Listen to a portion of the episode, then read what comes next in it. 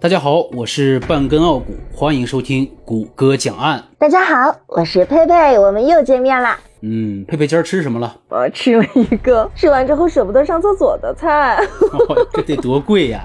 那你喜欢吃红烧肉吗？太喜欢了哇！在旧瓣蒜简直就是灵魂。嗯，我今儿吃了个红烧肉，肥而不腻，特别下饭。要说啊，平时我吃饭能吃二两四两，但是这顿如果有红烧肉的话，我能吃六两八两。那我再问你个问题啊，这个问题可能会引起你的不适。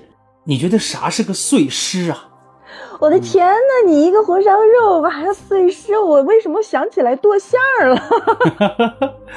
包包子那馅儿是吗？对，什么人肉叉烧包呀，然后还有那个什么，就是那种老式的绞肉机，你用过吗？见过吗？那种金属的，往里面塞肉啊什么的，在那儿手摇对绞，然后块儿要是太大，往里塞不进去，还得往里戳一戳，或者是啊拿那刀再给剁剁剁剁小一点，往里面塞。咱今儿说这案子呀，就和碎尸有关。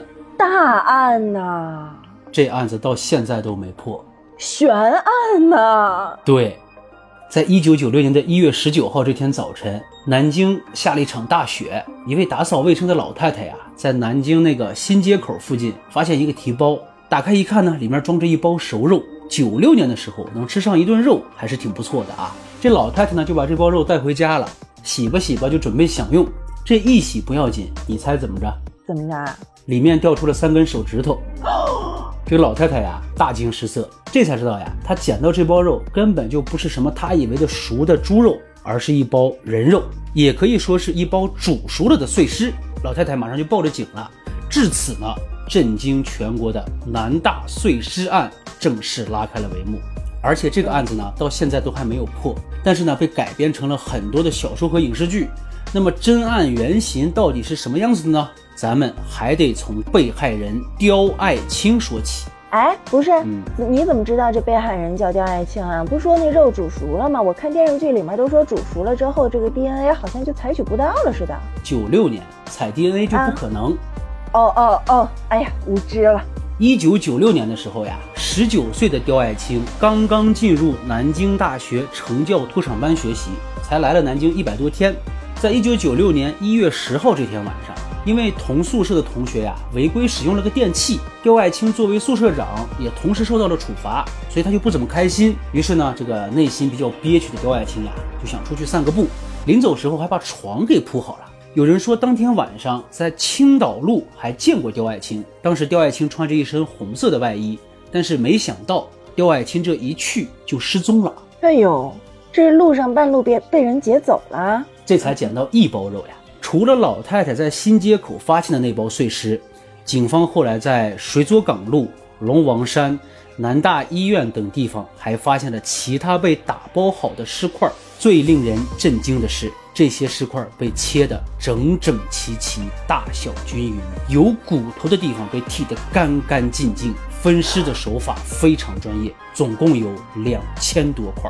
两千多块，而且尸块和内脏都被煮熟之后分别打包扔在了南京的各闹市区和郊区，能从尸骨上提取出来的线索就特别特别的少。你说说吧，这事儿能干得这么干净利索、专业，你觉得这个凶手他可能是干什么的？学医的，要么就是屠宰场的。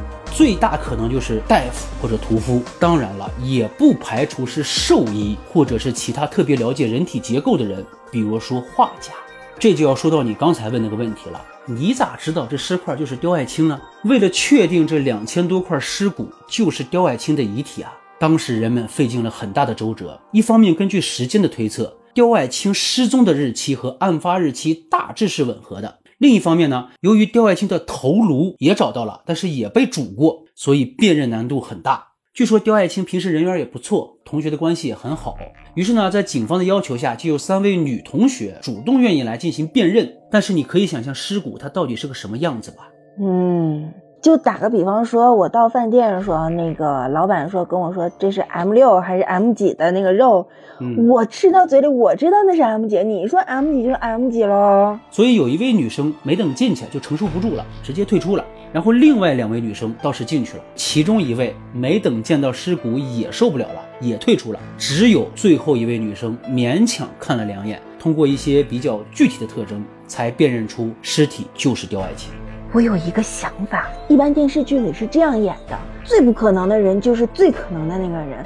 那大家都已经认定这个尸块是刁爱青了，会不会是这个人把别人给弄没了之后，自己隐姓埋名，让大家觉得那个是他？这个不大可能。警方一直没有放弃侦查这个案子，二十六年过去了，警方还在侦查这个案子。这个尸体已经确定就是刁爱青的，没有任何疑问。虽然这个案子到现在还没有侦破啊，但是我们能够通过一些细节来做一些推测。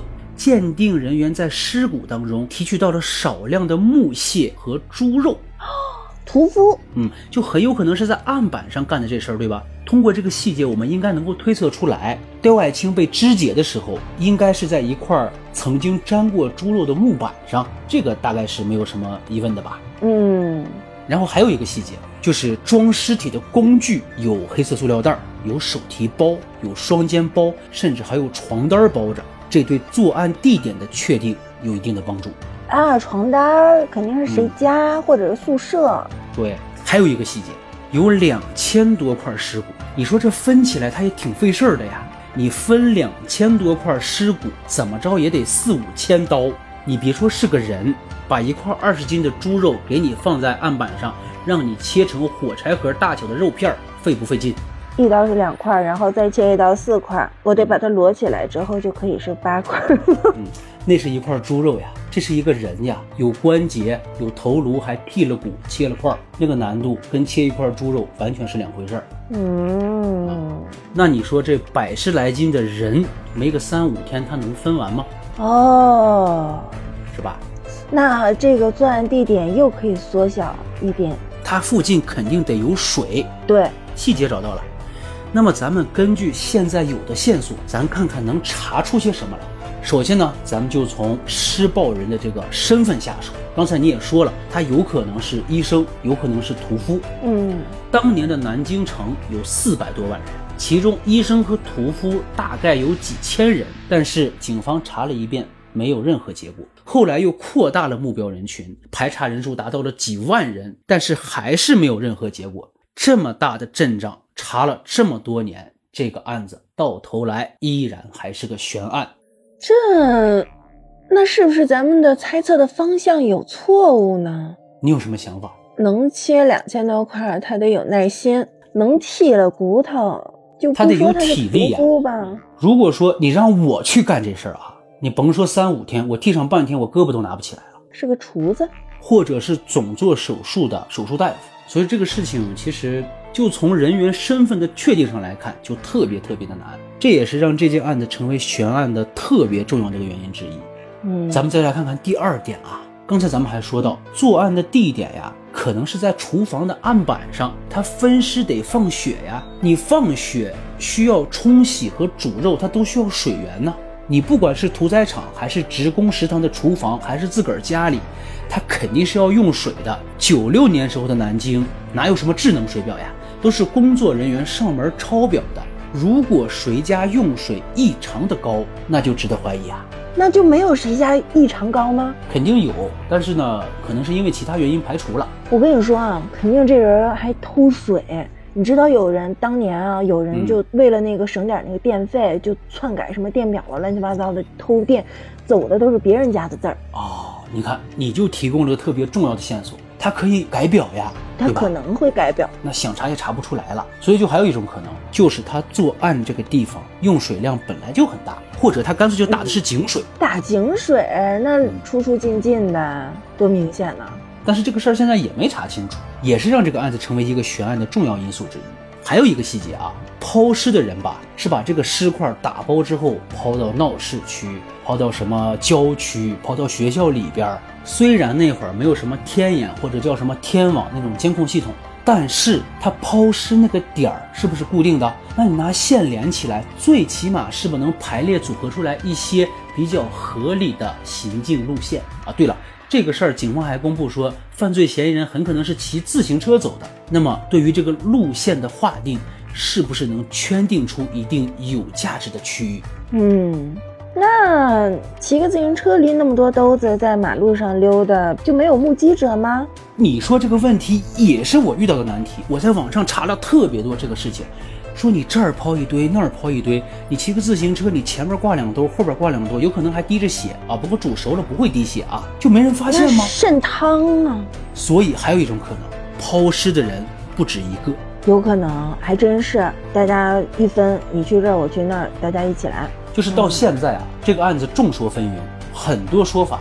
我唯一觉得有可能破案的只有一点，现在能够破这个案子的关键线索，很可能就是那块床单儿。如果在这块床单上提取出了刁爱青之外别的人的皮屑、遗留物或者是头发之类的，因为这个事儿很可能是奸杀呀。嗯，一般要是受害人是女孩，大家都会首先要想到这一点。嗯，所以在这块儿。已经保管好、固定好的床单上，能不能通过现在的科技手段给提取出一些有用的生物信息来？哎，你说的这有道理。而且这个床单上据说啊有血手印儿，那怎么还不提取？这肯定提取了，但是还是没比出结果来。